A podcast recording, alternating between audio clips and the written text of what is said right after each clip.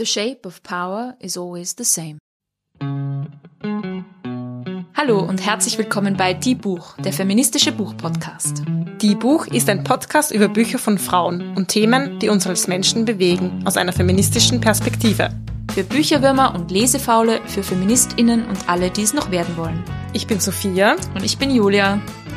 Wir haben heute den zweiten Teil einer Folge und ähm, zwar geht es wieder um feministische Dystopien. Wir haben beim letzten Mal schon begonnen und wir wissen, es ist so ein ergiebiges Thema und wir sind so tief drinnen. Viel zu tief. Wir müssen jetzt noch tief. mal einen Schritt zurück machen. Ja, aber deswegen gibt's heute eine zweite Folge mit einem Buch, von dem wir so begeistert sind, liebe Julia. Wir haben uns eigentlich vorgenommen, nicht zu viel über dieses Buch außerhalb des Podcasts zu reden, damit wir beim Podcast noch viel drüber zu reden haben. Und es ist uns absolut nicht gelungen. Ich kann mich erinnern, wir sind vor kurzem im Kaffeehaus gesessen und haben gesagt, endlich wieder mal ein Kaffee abseits von die Buch.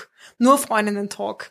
Und dann ging es ganz lang um The Power von Naomi Alderman. Genau. Über das wir heute nämlich reden werden. Also wir sind total drin in dem Buch. Es genau. ist einfach so cool. Man, wir müssen drüber reden. Wir müssen einfach richtig viel drüber reden und ähm, deswegen haben wir uns eine ganze Folge Die Buch Extended heute vorgenommen. Wie gesagt, ähm, bei Die Buch Extended lesen wir die Bücher beide. Das heißt, wir können auch viel, viel mehr in die Tiefe gehen.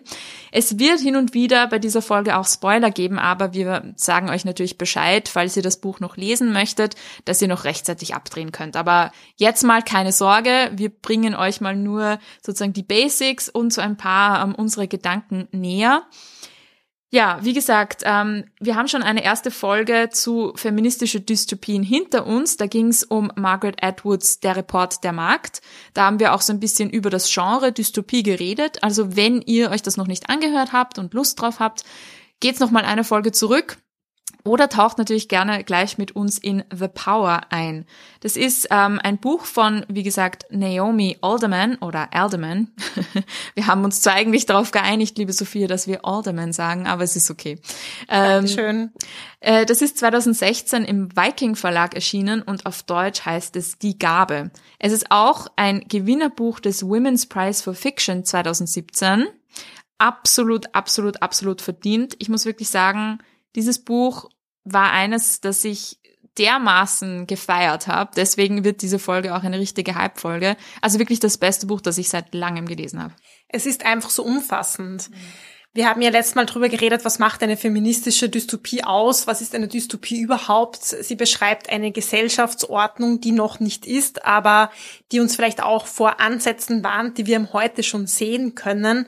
Und ich finde, das Faszinierende ist, der Autorin gelingt es wirklich, eine Gesellschaft zu entwerfen in so vielen verschiedenen Bereichen. Es geht um das politische System, es geht um Journalismus, es geht um Spirituelles und ähm, Religionen, es geht um Revolution und Umstürze. Es ist spielt in verschiedenen Ländern auf der Welt. Ich dachte, ich lese das und ich bin total geflasht und eigentlich bräuchte es eine Reihe von Blockbustern dazu. Es gibt ja tatsächlich bald eine Serie. Ja, wir freuen uns schon riesig. Ja, also glaub, nächstes Jahr soll sie rauskommen. Ja, ich, ich schaue ja nie Serien. Hm. Ich bin da total schlecht, ich nehme mir vor, eine zu schauen. Aber ich weiß, the power. The power. Ich bin am Start. Ich bin am Start. Absolut. Ja, also bevor wir da so richtig reintauchen und drüber reden, äh, was uns so an The Power fasziniert, ganz kurz ein Abriss, worum geht's in The Power? Wie gesagt, es ist ein dystopischer Roman, der folgende Geschichte erzählt. Frauen entdecken eines Tages eine Gabe, die es ihnen möglich macht, Elektroschocks abzugeben. Und zwar entdecken sie eine Art Organ, so einen Muskelstrang, könnte man vielleicht sagen, an sich, ähm, der diese Elektroschocks eben möglich macht. Sie können die sozusagen durch ihre Hände, ähm, durch ihren Körper abgeben und damit andere Menschen schocken. Was dadurch passiert, ist, dass sich die Welt umdreht. Ähm, das ist wir leben ja momentan in einem Patriarchat. Nur die Frage stellt sich, was wäre, wenn Frauen plötzlich körperlich überlegen sind? Was wäre, wenn Frauen plötzlich eine Waffe in der Hand hält, hielten, mit denen sie ähm, das Patriarchat völlig umstürzen könnten? Das ist sozusagen der Premise, also die Frage, die sich das Buch stellt.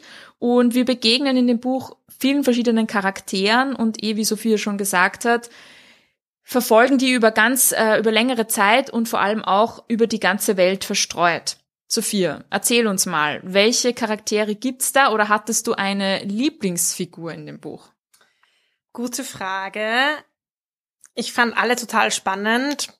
Da gibt's zum Beispiel Mother Eve. Ich starte mal mit ihr. Sie ist eine Person, die vorher in einem anderen Leben gefangen war, der selbst ganz viel Gewalt zugestoßen ist. Und sie hat eine besonders mächtige Gabe. Also sie ist, kann ihre Kraft besonders gut kontrollieren und aus welchen Gründen auch immer hat einfach besonders viel davon.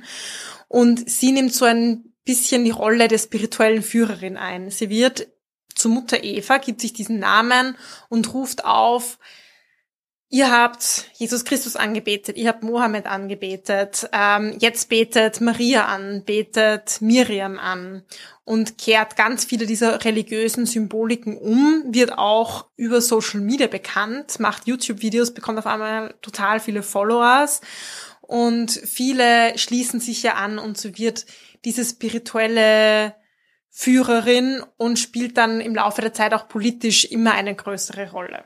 Ja, eine wahnsinnig spannende Figur. Auch eine sehr coole Figur in dem Buch ist Roxy. Sie ist die Tochter eines Londoner Gangsterbosses und ist so die erste, die die Gabe entdeckt.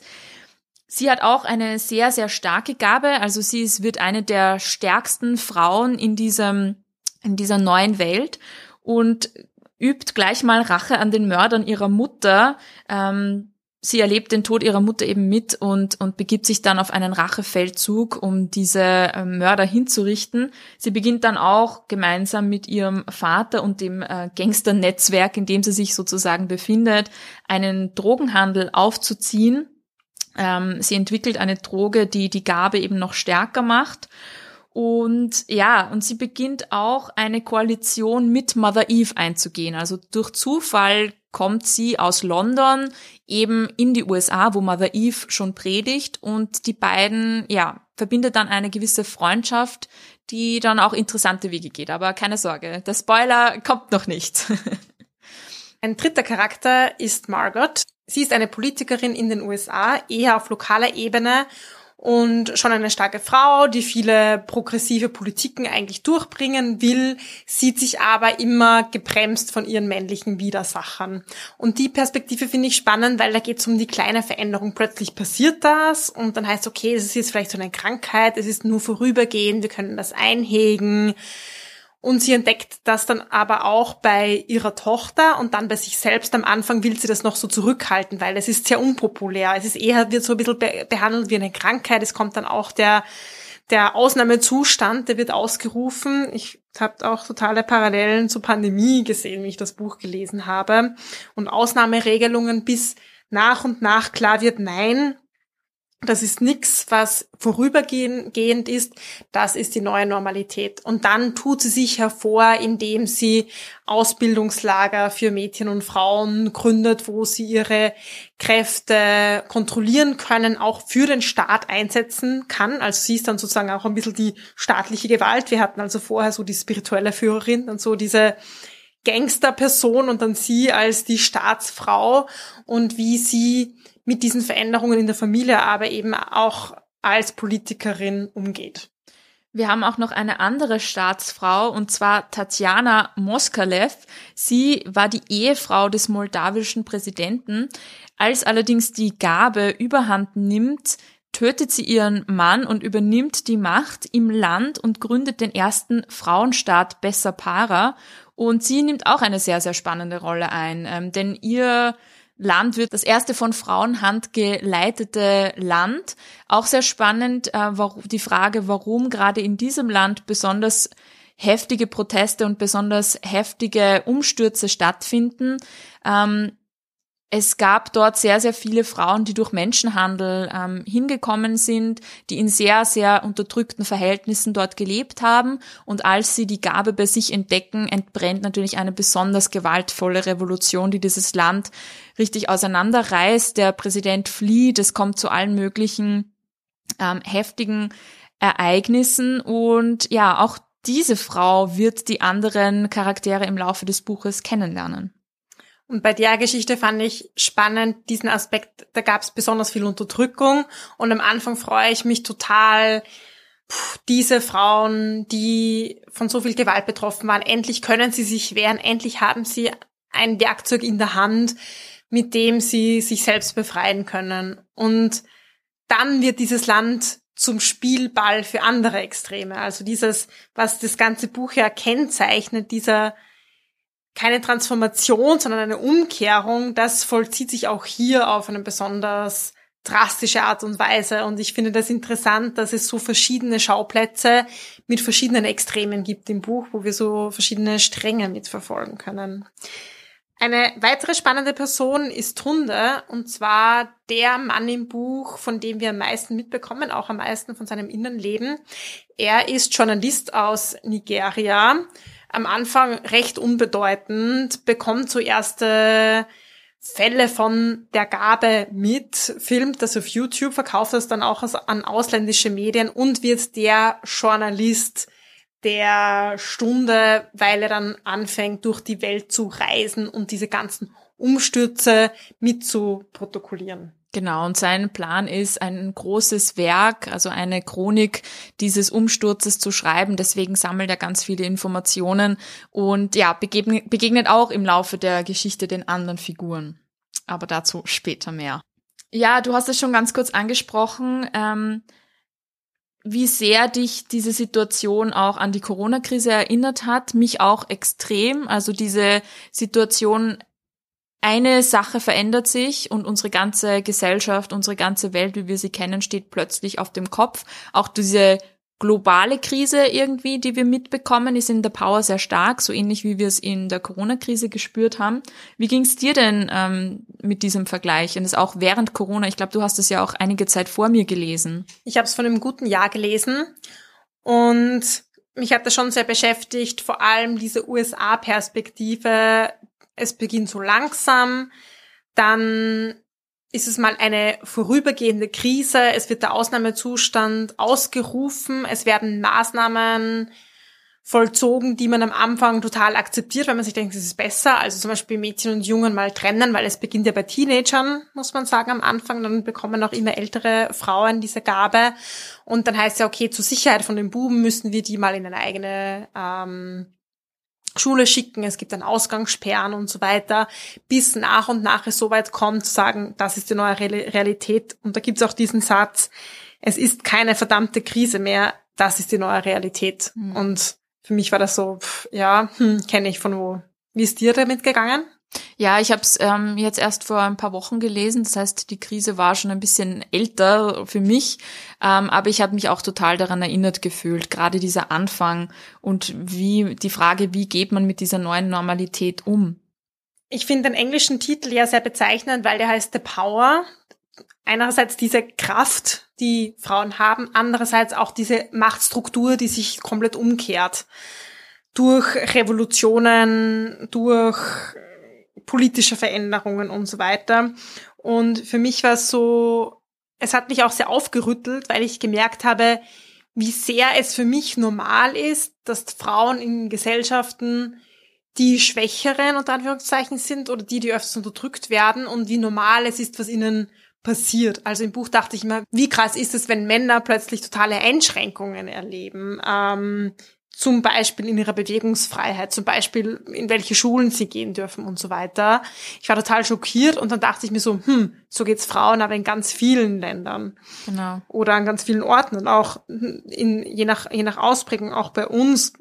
Und das schafft das Buch wirklich gut, mir da so einen Spiegel vorzuhalten, was ich alles so als normale hinnehme in einer patriarchalen Gesellschaft. Und bei einem hat's mir das so richtig vor Augen gehalten.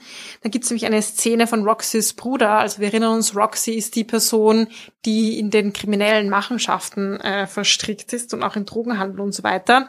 Und sie bekommt einen Anruf. Und in dem Anruf wird gesagt, du, dein Bruder, der ist schlimm verletzt, dem ist was Schlimmes zugestoßen gestern Nacht. Und sie macht sich dann Sorgen und fährt hin und sie wollen sie aber nicht sagen und so weiter. Und sie trifft ihn dann und er liegt im Krankenhaus und ist verletzt. Und dann erzählt er, was war. Und das ist so eine, geht eine ganze Zeit lang, diese Erzählung. Und wir merken dann, dass er vergewaltigt wurde, ein Gang-Rape, also von einer Gruppe von Frauen hinter einem Nachtclub. Und bis, dass er es ganz explizit ausspricht, wäre es mir nie in den Sinn gekommen, dass das passiert sein könnte. Und ich glaube, wenn ich jetzt das gelesen hätte in einem Roman, wo gesagt wird, du, deine Schwester, der ist was Schlimmes passiert gestern Nacht, aber ich kann es dir leider gerade nicht genau sagen, was es ist. Das wäre das allererste, an das ich denke. Mhm. Und das hat mir so gezeigt, und da gibt's ganz viele Szenen im Buch, und das hat mir so gezeigt, so, stimmt, das passiert Frauen und das ist irgendwie ganz, ganz normal für mich. Ja, das ähm, hat auch Naomi Alderman selbst gesagt über das Buch. Ähm, alles, was in dem Buch Männern zustößt, passiert heute schon Frauen. Also ähm, und sie stellt dann auch die Frage, ist es dann überhaupt eine Dystopie, wenn es doch so realistisch eigentlich und genau so Frauen passiert? Ähm, sie sagt dann, ja, es zeigt irgendwo, dass Frauen heutzutage in einer Dystopie leben. Also unsere Realität ist diese Dystopie, in der wir leben. Und ich hatte genau dieselbe Reaktion, ähm, die du auch beschrieben hast ich war immer auch total schockiert, was diesen Männern zustößt und ich war total schockiert, welche Ausmaße das annimmt. Jedes Mal war es dann einfach noch schmerzhafter für mich, mich daran zu erinnern, dass genau diese Dinge jetzt schon Frauen passieren. Also ich musste auch irre an ähm, Afghanistan denken zum Beispiel, wo auch momentan wieder sich die Lage für Frauen sehr, sehr stark verschlechtert hat und einfach die Tatsache, dass diese sehr, sehr grausame, dystopische Zukunft, die in dem Buch beschrieben wird, heute schon Realität von Frauen ist, das, ja, das tut einfach irre weh. Eine andere Nuance, die ich auch interessant gefunden habe, ist, wie es manchen Frauen in dieser neuen Gesellschaft oder die kann, kann ich eigentlich gar nicht sagen neue Gesellschaft, weil die Gesellschaft ist die ganze Zeit total im Umbruch. Also es gibt ja diese neue Gesellschaft an sich noch nicht an verschiedenen Orten. Spüren wir sie so ein bisschen aber ähm, wie es dann auch manchen Frauen ergeht, die da nicht mit können mit dieser schnellen Veränderung oder die, die, bei denen die Gabe nicht so ausgeprägt ist. Da ist zum Beispiel die Tochter von Margot, ähm, die zwar einzelne Elektroschocks austeilen kann, aber viel weniger stark. Oder es gibt auch Transpersonen, wo es dann total schwer ist, sind das jetzt Männer, aber die haben diese Gabe, wie gehen wir mit, mit dieser Unklarheit um, also auch diese Verwirrung, die Irritation, die Personen auslösen, die nicht total in eine oder die andere Rolle reinpassen. Und ähm, die Tochter, also Joycelyn heißt sie, will dann ganz explizit ihre Schwäche verbergen.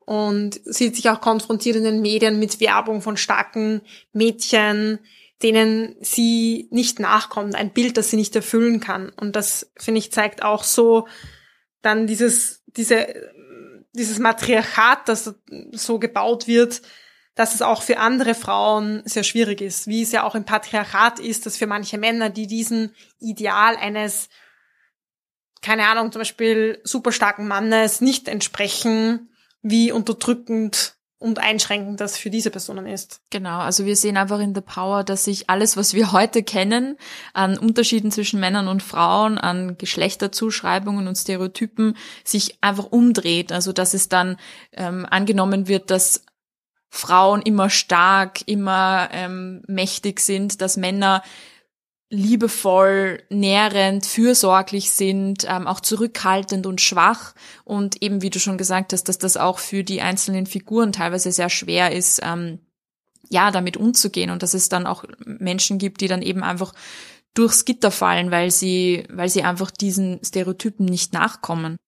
Ja, und das fand ich auch interessant bei mir selbst zu beobachten, dass ich das am Anfang total toll gefunden habe. Endlich können sich die Frauen wehren, sie stehen auf, es kommt die Revolution, diese Hoffnung, die ja total da ist. Und auf einmal geht es aber nicht darum, um eine wirkliche Transformation, es geht nicht darum, um eine gesellschaftliche Veränderung, sondern um eine Umkehr der Machtstruktur und nicht um ein Aufbrechen und ein, eine Gleichstellung. Und das kommt ja auch ein bisschen in den Zitat durch, das du am Anfang gebracht hast. Genau. The shape of power is always the same. Also die Form der Macht oder der Gabe ist immer dieselbe.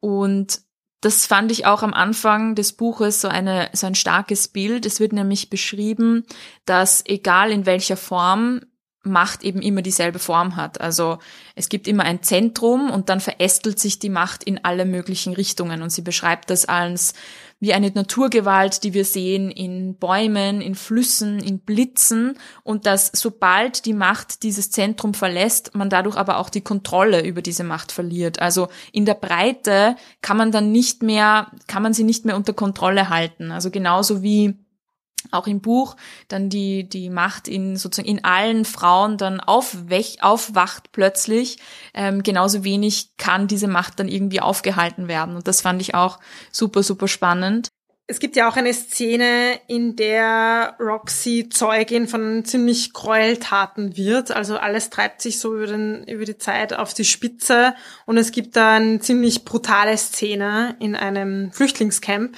von Frauen gegen Männern. Und sie ähm, beobachtet das von der Ferne und ähm, stellt sich so die Frage, wie gibt's das, dass Frauen so etwas Männern antun können. Und sie beantwortet sich das dann mit dem, ähm, weil sie es können. Mhm. Und das ist die einzige Antwort, die es darauf gibt. Genau. Gerade auf solche Extremformen. Sobald du die, die Möglichkeit hast, es zu tun, dann wirst du es auch tun. Das ist so die Botschaft auch des Buches. Eben auch, was wir im Zitat schon angesprochen haben, the shape of power is always the same. Wenn du die Macht hast, dann wirst du sie oder wird sie oftmals in ähnlichen Formen verwendet, egal wer sie verwendet. Mhm. Ich hatte bei diesen Szenen auch so dieses Gefühl von Animal Farm, die Farm der Tiere von George Orwell. Ähm, für die von euch, die sich vielleicht nicht mehr dran erinnern, ähm, da geht es darum, dass die Tiere die die Macht über die Menschen wieder zurück ähm, erobern oder sich zurückholen und vor allem die Schweine sind da die die Redelsführer und ganz am Schluss kommt es dann dazu, dass die Schweine im Prinzip zu Menschen werden und die Tiere schauen durch die Fenster der Farm hinein und können eigentlich die Schweine nicht mehr von den Menschen unterscheiden. Und genau dieses Gefühl hatte ich bei The Power auch. Am Schluss können wir diese, durch diese Gräueltaten sozusagen Männer und Frauen in der Art und Weise, wie sie sich gegenüber anderen verhalten, eigentlich kaum mehr unterscheiden. Das Matriarchat und das Patriarchat sind gleich grausam geworden.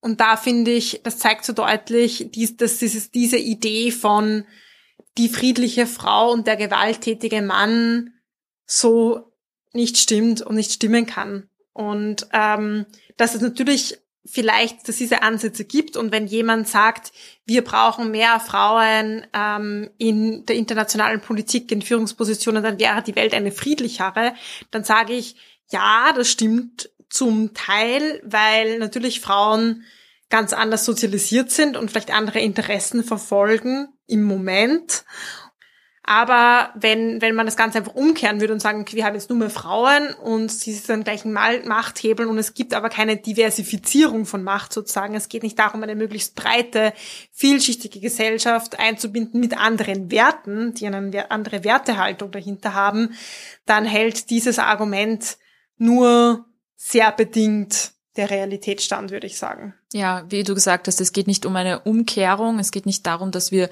das Patriarchat durch etwas ersetzen, das ähnlich funktioniert, sondern es geht darum, dass man eben das System, wie es jetzt ist, transformiert.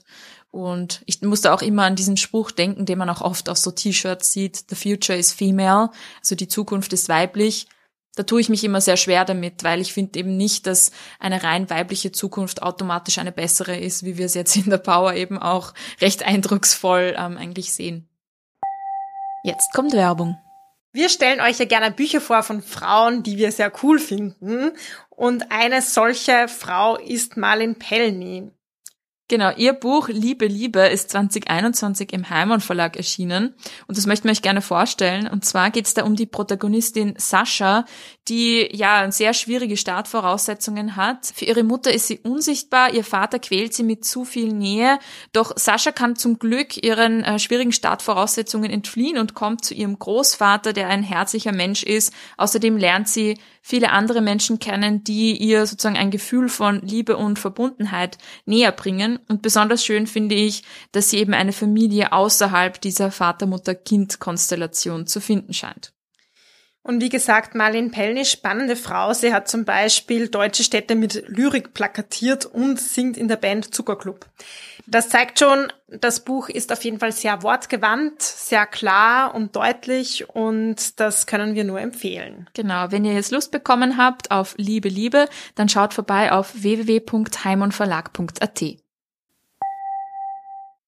Ja, in der letzten Folge haben wir über The Handmaid's Tale oder Reports der Markt von Margaret Atwood geredet, das ja ein ganz anderes ähm, Bild entwirft von wie Frauen möglicherweise in der Zukunft leben könnten. Und wir wollten diese Bücher natürlich auch vergleichen, weil es total spannend ist, die einander gegenüberzustellen, auch weil Naomi Alderman Margaret Atwood als Mentorin hatte. Also tatsächlich, die beiden haben sich ausgetauscht und Margaret Atwood hatte auch bis zu einem gewissen Grad Einfluss auf, auf The Power und wie The Power entstanden ist. Deswegen ist es natürlich naheliegend. Aber Sophia, wo siehst du denn die Ähnlichkeiten beziehungsweise vielleicht auch die größten Unterschiede zwischen den Büchern? Also die Ähnlichkeiten sehe ich darin, dass es bei beiden um ein neues politisches System geht, das beide so diese Verquickung von Religion, Macht, Staat haben und sich an einer neuen Gesellschaftsordnung probieren. Es gibt aber sehr große Unterschiede. Also in der Bandbreite ist The Power viel breiter. Es kommen verschiedene Länder drin vor, verschiedene Altersgruppen.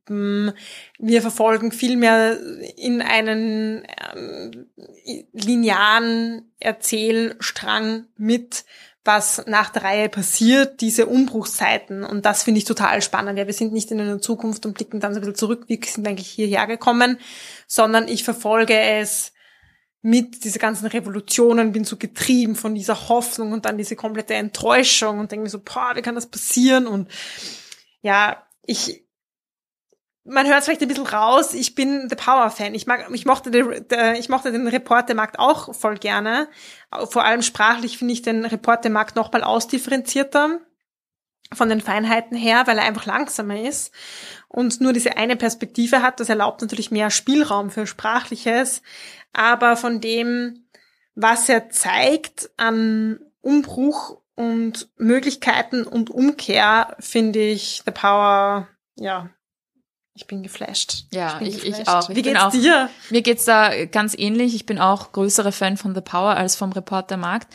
Ich finde da eben eh, was du schon angesprochen hast, der größte Unterschied für mich ist, Margaret Atwoods Buch ist sehr subjektiv, die, die Innensicht und auch diese eine Figur steht total im Zentrum. Wir sehen die Welt durch ihre Augen. Das bedeutet, dass wir auch den Überblick nicht bekommen, dass wir ja mit unseren Scheuklappen mit ihr gemeinsam eigentlich durch diese Welt laufen und auch sehr, sehr lange nicht verstehen, wie das alles funktioniert. Im Gegensatz dazu, in The Power haben wir eine viel größere Distanz zu den Figuren. Wir schauen obwohl wir auch ihre Perspektive mitverfolgen, mehr auf die gesellschaftlichen Auswirkungen. Wir bekommen auch diese Strukturen viel besser mit, den Umbruch selbst, aber auch, weil die Figuren, denen wir folgen, selbst die Mächtigen sind.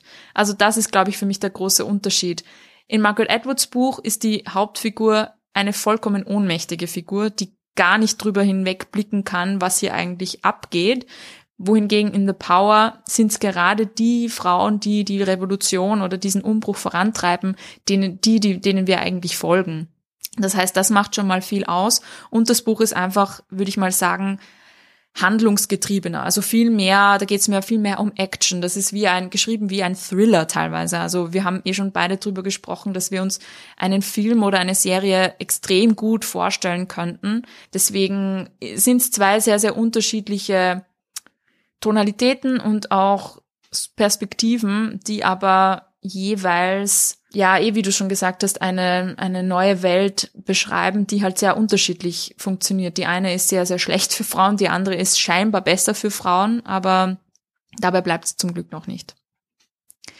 Ja, wir haben uns auch in der letzten Folge schon gefragt, was ist überhaupt eine feministische Dystopie? Und wie wir schon bei dem Margaret Edwards Buch besprochen haben, ist ein wichtiger Punkt für uns die Perspektive, die auch in The Power hauptsächlich weiblich ist, bis auf Tunde, der eine männliche Außenperspektive einbringt, aber auch super wichtig ist als Figur, um so ein bisschen einen Querschnitt der Macht zu zeigen. Gleichzeitig war uns auch wichtig und ist in beiden Büchern auch wichtig, dass Geschlecht und Geschlechterverhältnisse ein zentraler Dreh- und Angelpunkt des Buches sind. Also, dass es tatsächlich hauptsächlich um Gender geht, um die Frage, was passiert mit Frauen, die unterdrückt sind, ähm, und in dem Fall eben, was passiert, wenn sie nicht mehr unterdrückt sind. Also es stellt das wirklich total auf den Kopf, die Frage, was wäre, wenn das Patriarchat tatsächlich fallen würde. Und was wir auch gesagt haben, was ein wichtiger Teil einer feministischen Dystopie sein kann, Schrägstrich soll, ist, dass es Auswege gibt, wenn es jetzt wirklich eine große Dystopie, also aus feministischer Perspektive ein negativer Gesellschaftsentwurf ist. Bleiben wir da stehen, fühlen wir uns ohnmächtig oder haben die Personen die Möglichkeit, oder sehen zumindest die Möglichkeit, da auch auszubrechen und zu handeln. Hm. Hattest du das Gefühl in The Power? Ja. Wirklich? Schon. In welcher Hinsicht?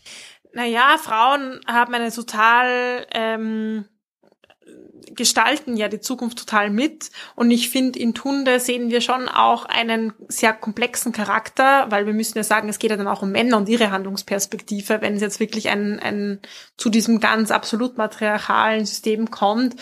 Und er versucht ja schon durch seine Berichterstattung etwas anders zu machen und geht ja da verschiedene Wege. Er rutscht dann so ein bisschen in das extreme so äh, anti, total Antisystem und Verschwörungstheorien und dann versucht er wieder einen anderen Weg über Aufklärungsarbeit. Also ich finde schon, ähm, dass es da einiges an, an Handlungsspielraum gibt. Siehst du es anders?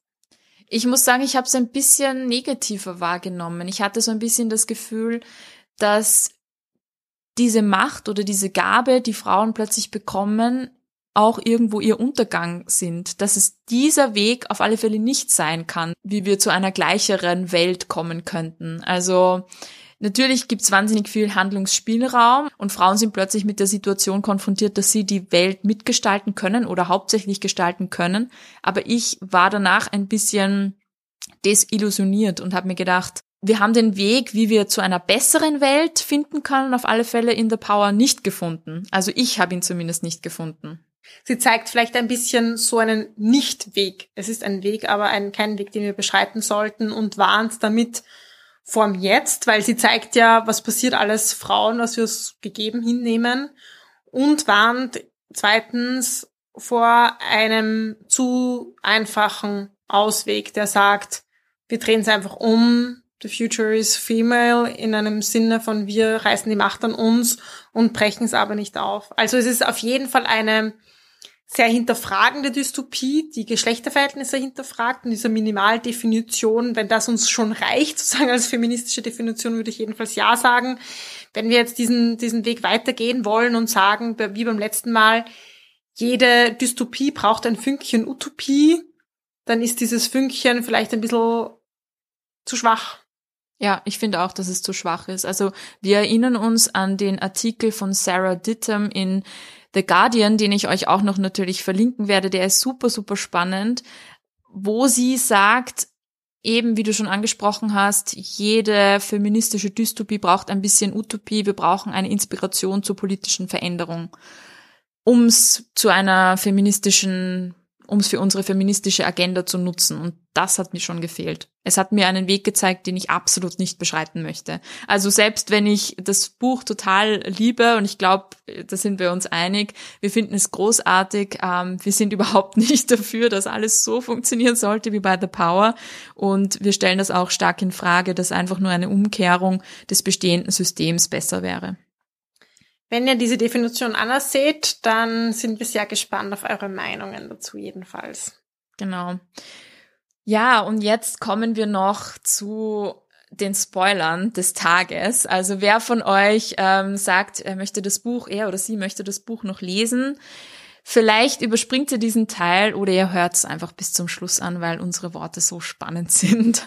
Und das Buch dennoch total vielschichtig und da noch ganz viel drin vorkommt, was wir heute nicht erwähnen. Also genau. Soll auch noch gesagt sein. Genau. Aber wir wollten noch über einen wichtigen Punkt äh, reden, der auch in unserem Podcast sehr, sehr zentral ist, und zwar die Autorinnenschaft. Das ist ein bisschen die Rahmenhandlung vom Buch. Also zu Beginn und zu Ende gibt es ja da dieses E-Mail-Gespräch zwischen Naomi Alderman und ähm, dem scheinbaren Autor dieses Romans The Power. Genau. Dieser Autor heißt Neil und schickt angeblich das Manuskript seines Romans The Power an Naomi. Naomi gibt ihm Feedback darauf und wir bekommen sozusagen mit, dass die Handlung, die wir euch jetzt so lang und breit erzählt haben, eingefasst ist oder gerahmt ist oder geframed ist als historischer Roman. Und am Schluss des Buches bekommen wir dann nochmal diesen E-Mail-Verkehr zu lesen und Naomi ja, stellt so ein bisschen in Frage, ob das, was Neil geschrieben hat, denn so wirklich realistisch ist, ob man ihm denn das abkaufen wird, denn, und dann weist sie ihn darauf hin, Neil, du musst halt schon mit einbeziehen, du bist halt ein Mann und in unserer Welt ähm, glaubt man dir halt einfach weniger. Und dann gibt sie ihm einen großartigen Rat. Welcher ist das, Sophia? Ja, sie gibt in dem Rat, wenn du wirklich glaubhaft sein möchtest und wenn sich dieses Buch auch verkaufen will und authentisch ist, dann schreib es doch lieber unter einem Pseudonym, unter dem Namen einer Frau. Genau. Und dann schließen wir das Buch und sehen am Cover stehen Naomi Alderman The Power. Und dann hat sich der Kreis natürlich geschlossen. Ja, das ist ein irre starker Schluss für dieses Buch, finde ich. Es fasst nochmal alles zusammen, was wir besprochen haben. Diese komplette Umkehrung, die wir ja schon in allen möglichen anderen Facetten gesehen haben, sozusagen auch auf der Metaebene, also auf der Ebene des Buches nochmal zu Ende geführt. Die Tatsache, dass The Power anscheinend von einem Mann geschrieben wurde, nur unter weiblichem Pseudonym veröffentlicht wurde, finde ich ist nochmal so der letzte, die, Kir die Kirsche auf dem, auf dem leckeren Kuchen. Ähm, hat mich wahnsinnig, wahnsinnig geflasht.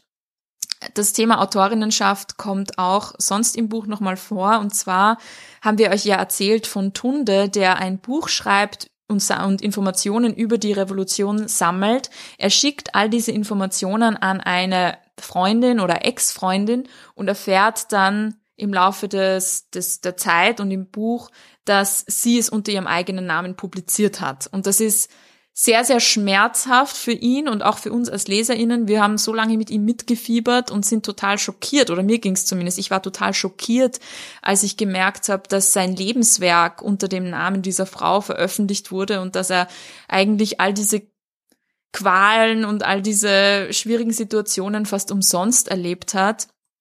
Und dann wird es natürlich noch schmerzhafter, weil einem dann wieder vor Augen geführt wird, dass all das die ganze Zeit Frauen passiert und passiert ist.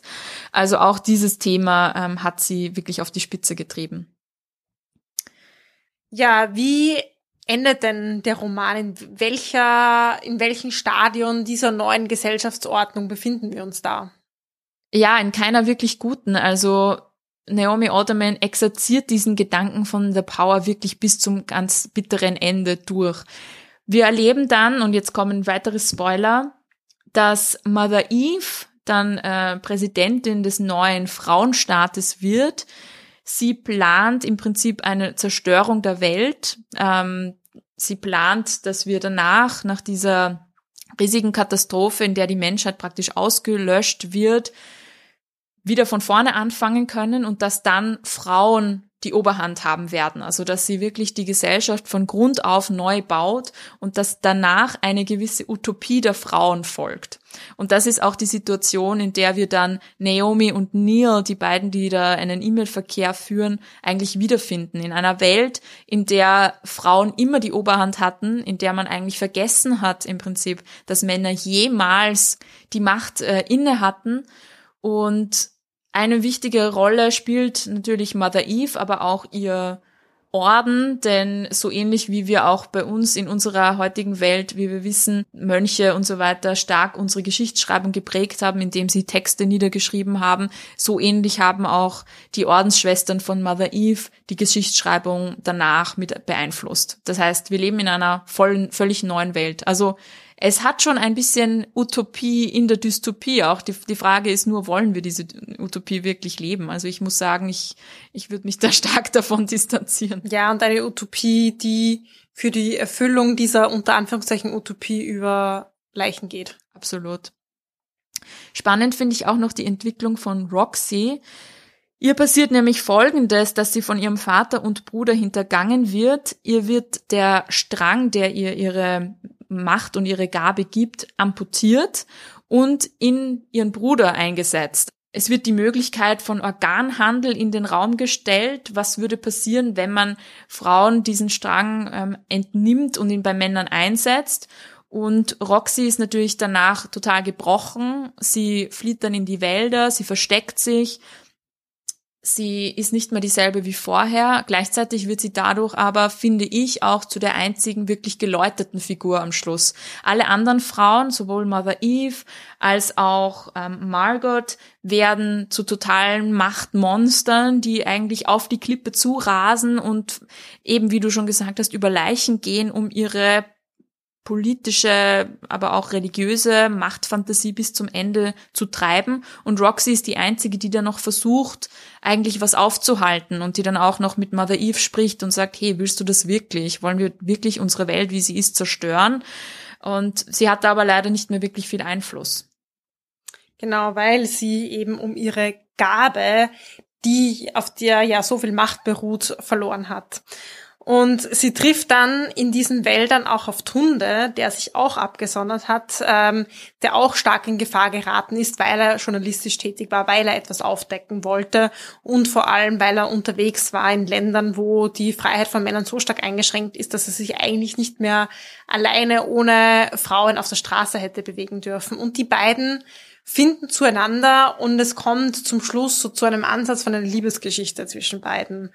Und äh, das ist ja auch spannend. Beide sind in einer eher machtloseren Position. Vor allem Roxy hat ihre ähm, körperliche Überlegenheit verloren und das ist der Moment, an dem die beiden zusammenfinden. Ja, und ich fand das total schwierig, muss ich sagen. Also einerseits hat es mich natürlich für die beiden Figuren gefreut, aber sozusagen auf einer höheren Ebene fand ich schwierig, dass dieser harmonische Moment, dieser Moment von zwei Figuren finden zueinander, für mich auch so in gewisser Weise so eine Rückkehr zu einem traditionelleren Geschlechterbild und so eine Rückkehr zu so einer Heteronormativität ähm, ausgedrückt hat. Also ich hatte das Gefühl, dass jetzt, wo Roxy wieder unter Anführungszeichen eine normale Frau ist, ohne übermenschliche Kräfte, wo Tunde, und es steht wirklich wortwörtlich so drinnen, theoretisch wieder mehr Kraft hätte als sie, dass sie erst in dem Moment wieder zusammenfinden können und auch eine gemeinsame Zukunft dann schaffen können, das fand ich sehr, sehr schwierig. Ähm, es hätte auch andere Figuren gegeben, wo man eine gewisse positive Entwicklung oder eine positive Verbindung hätte andenken können. Zum Beispiel gibt's eben, wie wir schon angesprochen haben, Jocelyn, die Tochter von Margot, die ja eine eher schwache Gabe hat, aber sich verbindet oder eine Verbindung spürt zu einem Jungen namens Ryan, der auch einen Strang hat. Das ist, er ist nicht binär und die beiden fühlen sich sehr verbunden in ihrer Außenseiterposition irgendwo. Und das hätte doch eine schöne Allianz werden können, ist es aber nicht geworden.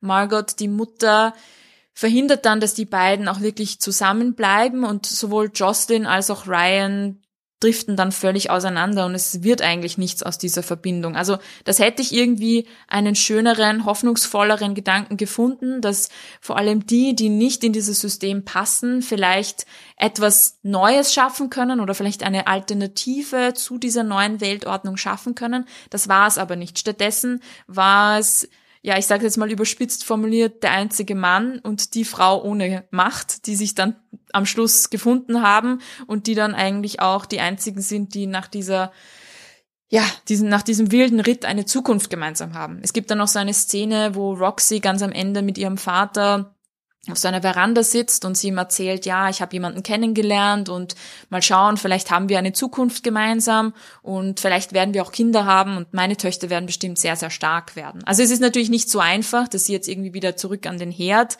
geht, aber ja, ich habe mich damit ein bisschen schwer getan. Ich weiß nicht, wie es dir damit geht.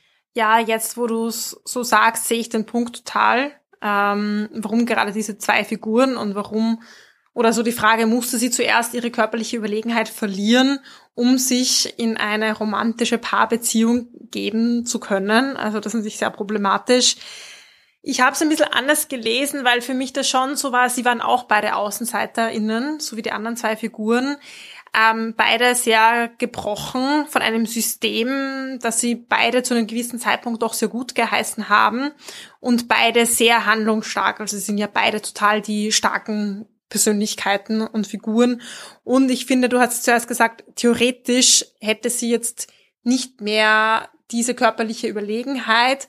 Und da sage ich ja, aber wie relevant ist das in dieser Paarbeziehung, wenn die, die systemische Macht ja trotzdem noch da ist. Also es gibt ja nicht nur diese Paarbeziehung und da ist alles wieder beim Alten, sondern sie sind ja eingebettet in eine ganz andere Gesellschaft.